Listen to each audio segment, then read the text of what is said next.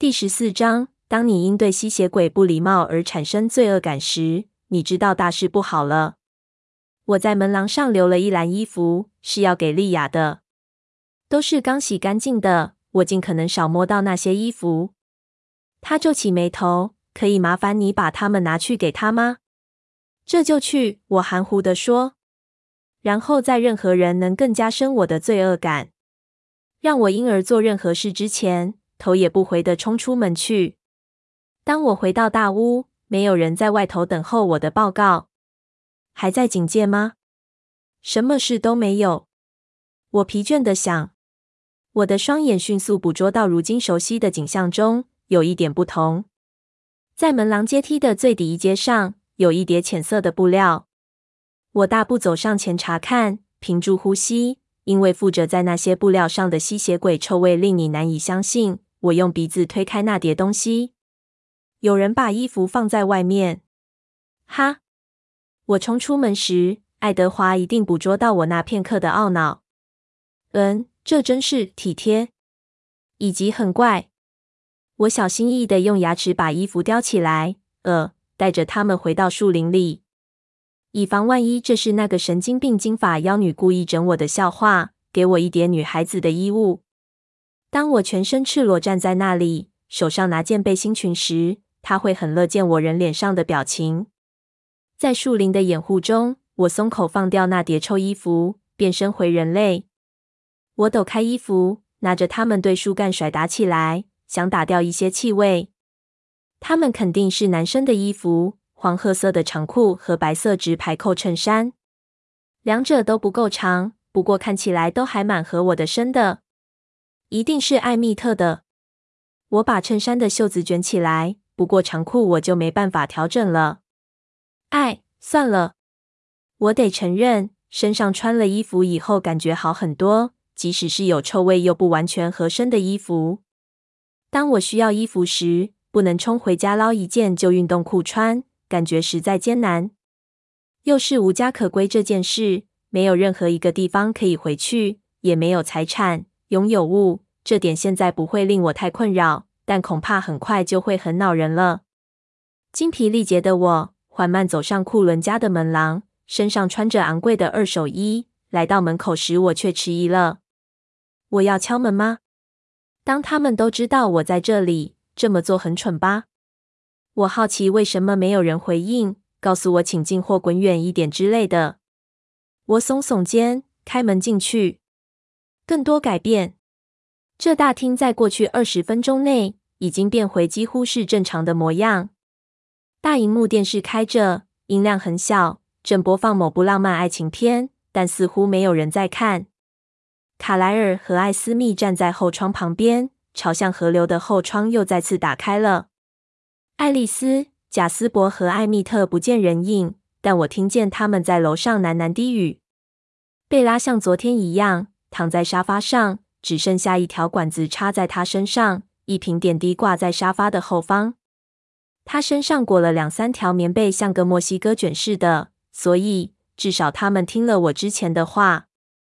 罗斯利盘坐在他头部方向旁边的地上，爱德华坐在沙发的另一端，贝拉裹成墨西哥卷的脚放在他腿上。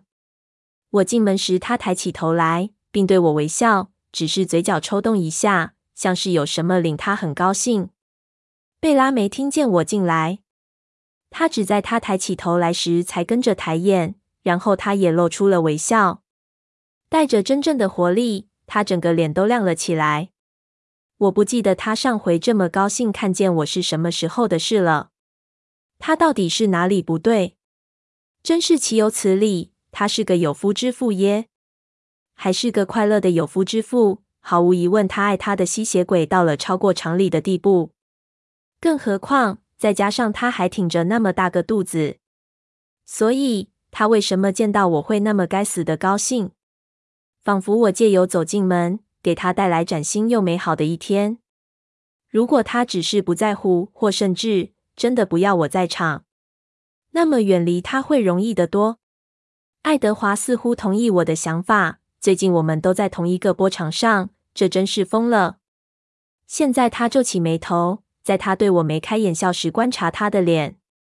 他们只是想谈谈。我含糊地说，声音拖着疲惫。眼前没有攻击。是，爱德华回答。我大部分都听到了。那让我稍微醒过来了一点。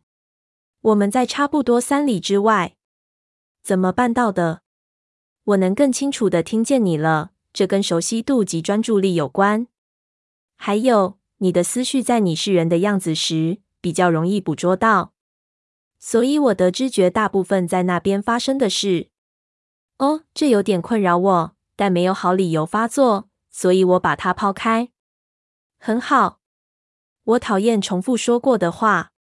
我想跟你说去睡个觉，贝拉说。不过我猜，再过六秒你就会昏倒在的，所以大概没必要说。这真是神奇，他听起来好多了，看起来也强壮多了。我闻到新鲜血液的味道，并看见他手里又拿着杯子。要喝多少鲜血才能保住他继续存活？会不会到了一个地步，他们开始在邻居间来回奔波？我朝门口走去，边走边帮他数秒数：一密西西比，二密西西比，祝酒。哪里淹水啊，小狗？罗斯利喃喃低语。罗斯利，你知道要怎么淹死金发女吗？我没停下来，也没回头看他。把一面镜子粘在池塘底就行。我关上门时，听见爱德华轻声笑着。他的情绪似乎好得多，完全跟贝拉的健康状况互相关联。这我已经听过了，罗斯利在我背后喊道。蹒跚地走下阶梯，我唯一的目标是把自己拖进树林里够远的地方，那里空气会清新一点。我打算把衣服抛在离屋子一段方便的距离之外，待将来使用，而不是把它们绑在我腿上。如此一来，我就不必闻到它们的味道。当我笨拙地解着新衬衫的纽扣时，我随意想着纽扣永远不适合狼人的品味。当我步履艰难地走过草坪时，我听到说话的声音。“你要去哪里？”贝拉问。我有件事忘了跟他说。让雅各睡觉吧，事情可以等。对，拜托，让雅各睡觉，只要一两分钟就好了。我慢慢转身，爱德华已经来到门外。他朝我走过来时，脸上带着抱歉的神情。老天！现在又是什么事？我很抱歉，他说。然后他迟疑了一下，好像他不知道该怎么说出他正在想的。读心者，你心里在想什么？当你稍早在跟山姆的代表谈话时，他喃喃道：“我当场一句接一句讲给卡莱尔、艾斯密跟其余的人听。他们很担心。听着，我们不会放松我们的警戒。你不需要像我们一样相信山姆。”不管怎样，我们都会保持我们的眼睛张开着。不，不，雅各，不是那件事。我们信任你的判断。相反的，艾斯密烦恼的是，这件事让你的狼群遭遇到艰难的状况。他要求我私底下跟你谈谈这件事。我没防到有此疑问。艰难，尤其是无家可归的部分。他非常不安跟难过。你们都失去家人，我嗤之以鼻。吸血鬼母鸡真怪异。我们很坚强，告诉他不用担心，他仍然会想尽力做点什么。我依稀记得莉亚不喜欢以狼的身份吃狼的饮食，所以呢，我诘问：“嗯，雅各，我们这里确实有正常人的食物，伪装人类生活用的，还有。”当然是为了贝拉。欢迎莉亚来吃任何她想吃的。你们都是，我会转达你们的心意。莉亚憎恶我们，那又怎样？所以，若你不介意的话，请用一种她会接受的方式转达这件事。我会尽力而为。还有衣服的事，我低头看一眼自己身上穿的。哦，对。谢谢。如果提说他们有多臭，大概不怎么礼貌。他微微笑了一下。嗯，我们随时都能帮助你们的任何需要。爱丽丝很少允许我们同一件衣服穿两次。我们有一大堆崭新的衣服，注定要捐给慈善机构。我想莉亚的身材应该和艾斯密差不多。我不确定她对吸血虫不要的东西会有什么感觉。她不像我这么实际。我相信你可以用最好的方式表达这件事。另外，任何其他你需要的实质物品也一样，或是交通工具，或任何其他东西。还有，由于你偏好睡在户外，若想洗澡也可以。请不要认为你们缺少了家的一切好处。最后一句他说得很柔和，这次他没试图保持静肃，而是带着某种真正的感情。我瞪着他片刻，眨眨困倦的双眼。那真是，呃，很好心。告诉艾斯密，我们很感谢，呃，他的用心。不过，我们巡逻的界限在好几个地方都经过那条河，所以我们会保持身体清洁的。谢了。无论如何，请你转达我们的心意。是啊，是啊。谢谢你。我转身离开他，却在听见屋里传来一声低低的、痛苦的叫喊时，浑身发冷的停下来。当我回过头来时，他已经不见人影了。这下又怎么了？我跟在他后面，像个僵尸般拖着脚步，也用着同样数目的脑细胞思考。看来我似乎没得选择。有事情出了差错，我会去看看是什么事。我会什么忙也帮不上，然后我会感觉更差。这似乎是无法避免的。我让自己又进了屋子。贝拉正喘得厉害。抱着他身体中央的大肚子缩成一团，罗斯利抱着他，爱德华、卡莱尔和艾斯密都俯身望着。我眼角瞄到有个东西在动。爱丽丝站在楼梯顶端，瞪着下方大厅，双手按着太阳穴。那情形真怪，仿佛不知怎地，她被禁止进入似的。给我一分钟，卡莱尔。贝拉喘着气说。贝拉，卡莱尔焦急地说。我听到某种裂开的声音，我需要检查一下。很可能喘气是肋骨。哦，啊，是这里。他指着自己左边，很小心不去碰到。现在他开始弄断他的骨头了。我需要用 X 光照一下，说不定会有碎片。我们不想要他去刺穿任何东西。贝拉深吸口气。好。罗斯利小心的抱起贝拉，爱德华似乎想要争论什么，但罗斯利对他露出牙齿，咆哮说：“我已经抱着他了，所以这会儿贝拉比较强壮了，那东西也跟着强壮。你不可能饿了这个不饿到那个，康复的过程也一样，没有赢的可能。”金发妖女抱着贝拉飞快地上了楼梯，卡莱尔跟爱德华紧跟在后。没有人注意到我目瞪口呆地站在门口，所以他们家里不但有个血库，还有 X 光机。看来医生把他的工作全搬回家里来了。我累到没有跟着他们，累到动也不动。我往后背靠住墙，滑到地上。大门还开着，我把鼻子朝向门，感谢老天有新鲜的空气吹进来。我把头靠着门框，聆听着。我可以听见楼上 X 光机的声音，或者可能我只是假设那声音是 X 光机。然后有个最轻微的脚步声走下楼来。我没去看是哪个吸血鬼。你要个枕头吗？爱丽丝问。不用，我喃喃说。这是哪门子坚持己见的好客法？真是吓死我了。这样看起来蛮不舒服的。他观察说。是不舒服。那为什么你不移动一下？太累了。你干嘛不在楼上跟其他人在一起？我吼回去。头痛，他回答。我转过头来看着他。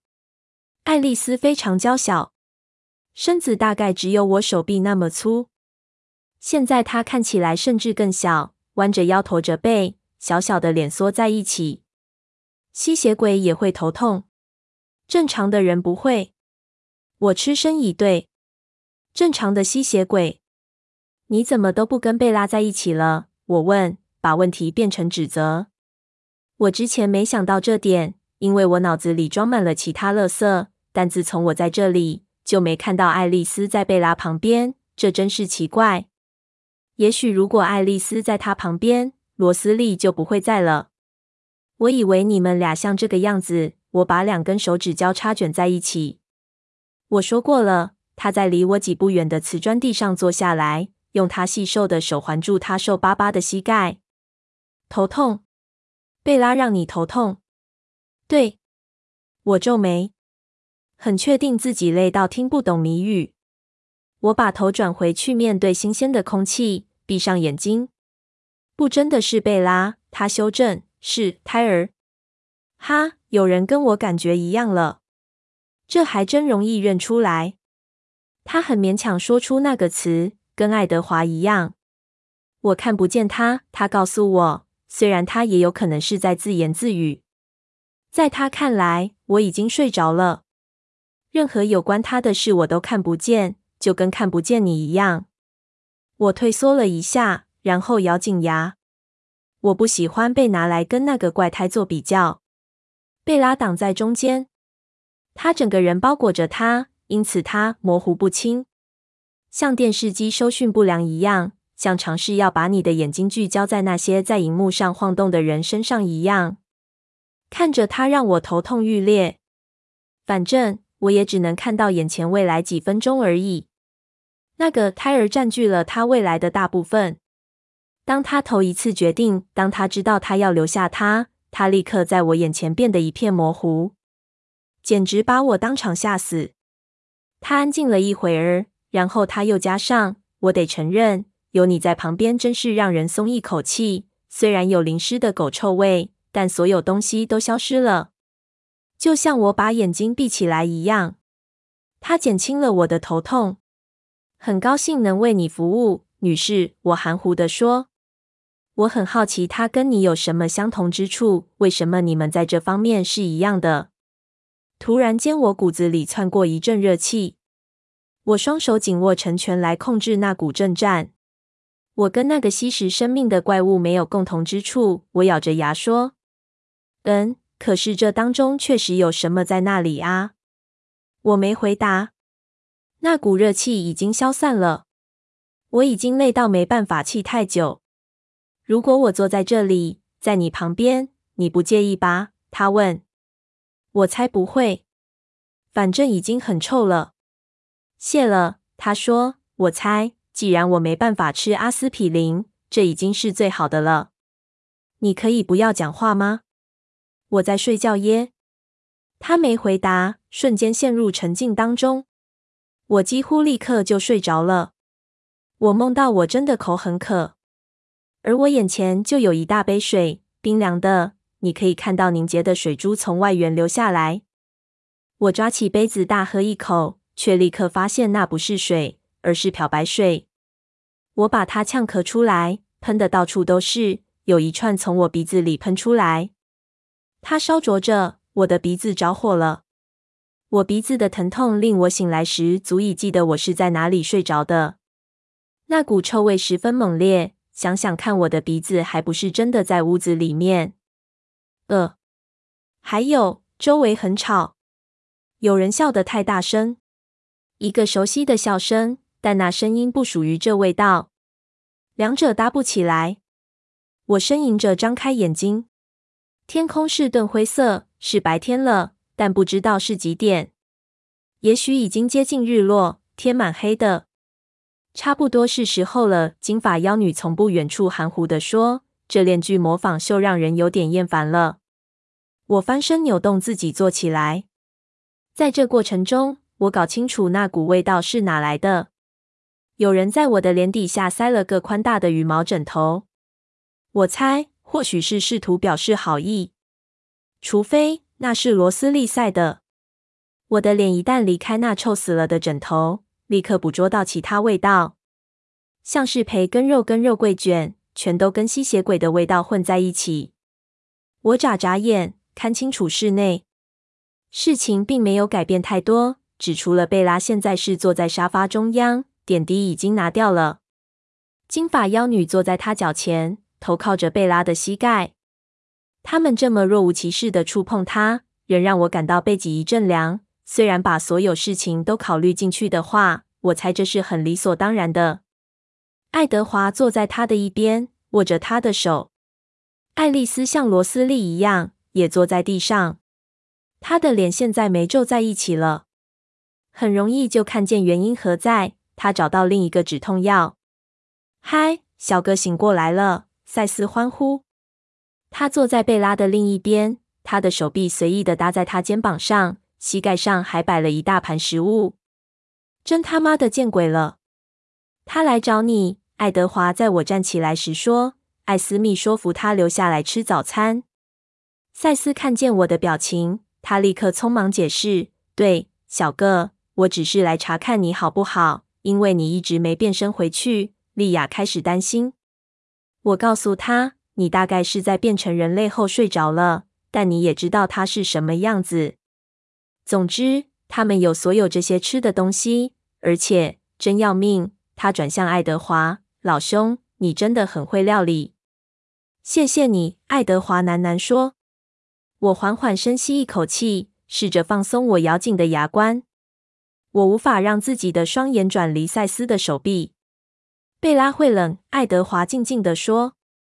对，反正不关我的事。他又不属于我。赛斯听见了爱德华的评语，看着我的脸。突然间，他需要用双手去拿东西吃。他从贝拉肩上收回手臂。开始大吃。我走上前，在离沙发几步远处站定，还在试着找回我的耐性。莉亚在巡逻。我问赛斯，声音还带着浓浓的睡意。对，他边嚼边说。赛斯也穿着新的衣服。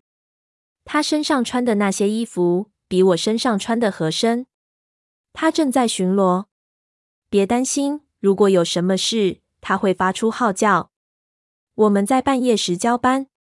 我跑了十二个小时，从他的声调显示出他对此感到很骄傲。半夜？等一下，现在是什么时候？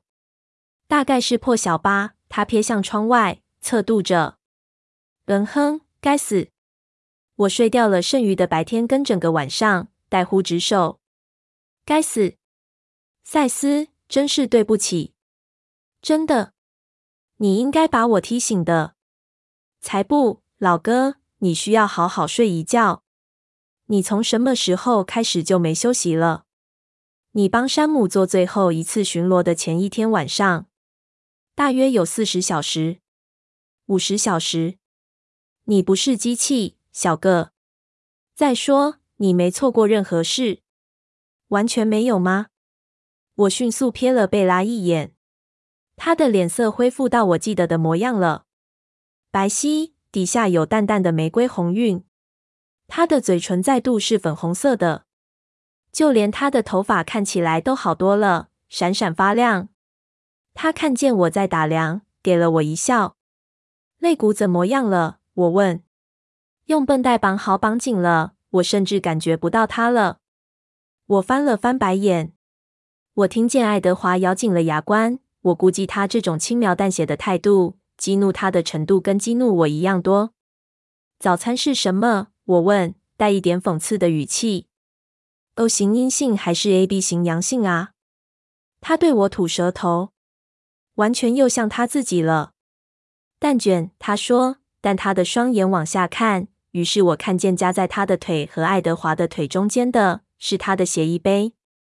去拿些早餐吧，小个。赛斯说：“厨房里有一大堆，你一定很饿了。”我查看一下他膝上的食物，看来像是有半个起司蛋卷，以及最后四分之一个飞盘大小的肉桂卷。我的肚子轰隆作响，但我不予理会。莉亚的早餐是什么？我苛刻的问赛斯。嘿，在我吃任何一口之前，我有先把食物拿去给他。他为自己辩护。他说：“他宁可吃在马路上被撞死的动物，不过我敢赌他会屈服的。”这些肉桂卷，他似乎找不到词汇形容。那么我会跟他一起去打猎。赛斯在我转身离去时叹了口气。等一下，雅各，喊我的是卡莱尔。因此，当我又转回来时，我脸上的神情比较没那么不尊敬。如果是其他任何人喊我停下来，我不会有好脸色的。是，卡莱尔朝我走过来，艾斯密则闪往另一个房间。他在几步之外停下来，比正常两名人类交谈时彼此间的距离再稍微远一点。我很感激他给我一些空间。说到打猎，他用一种闷闷不乐的语气说：“这将会成为我家人的问题。”我明白，我们之前的休战协定目前无效了，所以我需要你的建议。山姆会在你所建立的边界之外猎杀我们吗？我们不想冒险伤害你的任何家人，或丧失我们的任何一位。如果你站在我们的立场，你会怎么做？当他以这样的态度把问题丢给我，我往后倾，有些惊讶。我怎么会知道处于吸血鬼那高不可攀的立场会是什么模样？不过，再一次，我确实了解山姆是个冒险。我说，试着不去理会其他人落在我身上的眼光，只跟他谈。山姆已经冷静些了，但我很确定，在他脑里协议已经无效了。只要他认为我们的部族或任何其他人类是真的处在危险中，他将不会先停下来问候你。你懂我的意思吧？不过，即便如此，他的优先顺序会是拉布席。他们现在真的人手不足，无法在派出够大、能造成损害的一群战士的同时，还能做好全面的防守。我敢说，他会让防御跟巡逻都靠近家门。卡莱尔深思着，点点头。所以，我想我会说，外出时集体行动，以防万一。还有。也许你们该白天出去，因为我们会预期是夜里传统的吸血鬼行径。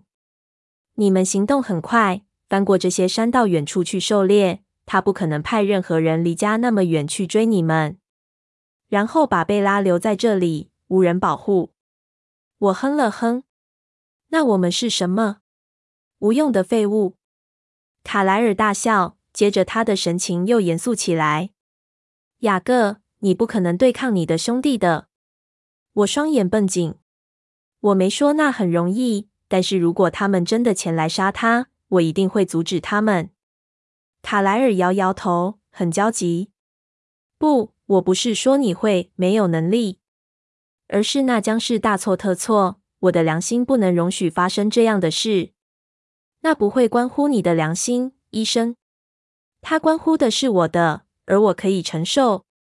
不，雅各，我们会确定我们的行动不会使这事变成必要。他皱眉沉思。我们会一次出去三个人。他在想了片刻后决定。或许这是我们所能做到最好的了。我不知道，医生。从中分成两半不是最好的策略。我们有一些额外的能力能弥补它。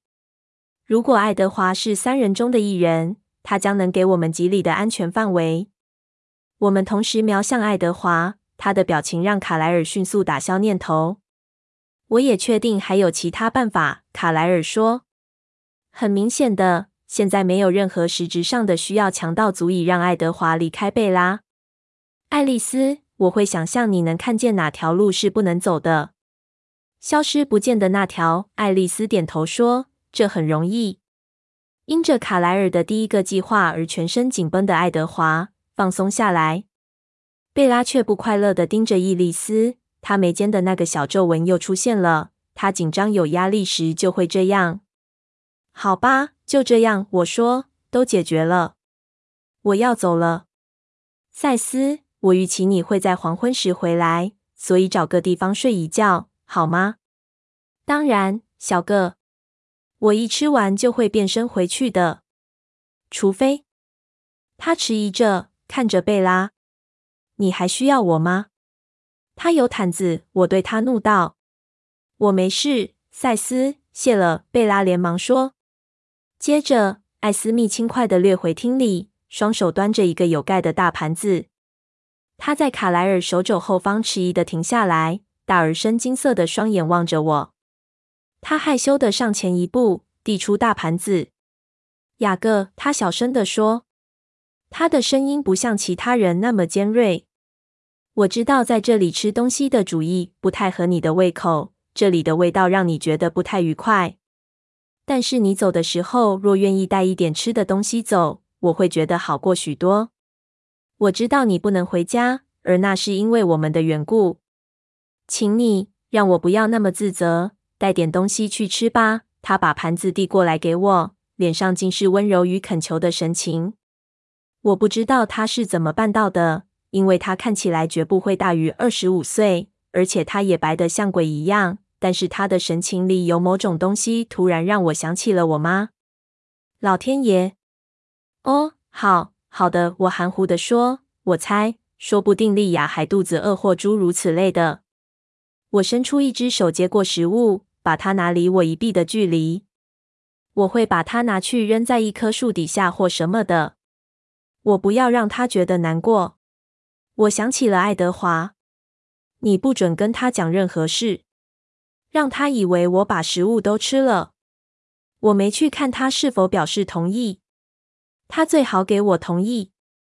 该死的吸血鬼欠我的。谢谢你，雅各。艾斯密对我微笑着说：“一张石头般的脸上怎么会有酒窝？真是岂有此理。”呃，谢谢你，我说。我觉得我的脸发热，比平常还热。这就是老跟吸血鬼混在一起会产生的问题。你会习惯他们。他们开始搞乱你看世界的方式，他们开始让你感觉像是朋友。就在我打算夺门而出时，贝拉问：“小个，你稍后会回来吗？”“呃，我不知道。”他的唇紧抿在一起，仿佛他努力不要露出微笑。“拜托，我可能会冷。”我用鼻子深吸一口气，突然醒觉这实在不是个好主意。可是已经太迟了。我畏缩了一下，也许吧。雅各，艾斯密问。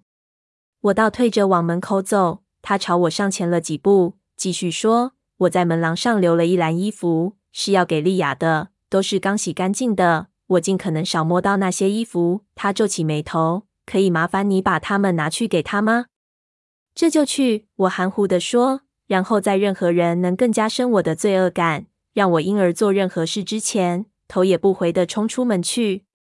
祝酒，美国人要数几秒钟的时候，有时会说 “one Mississippi, two Mississippi, three Mississippi”，一密西西比，二密西西比，三密西西比，代替 “one second, two second, three second”，一秒钟，两秒钟，三秒钟。Mississippi 是美国的一条河，也是一个州。你说完 Mississippi 的时间会刚刚好是一秒钟，用来计时很准确。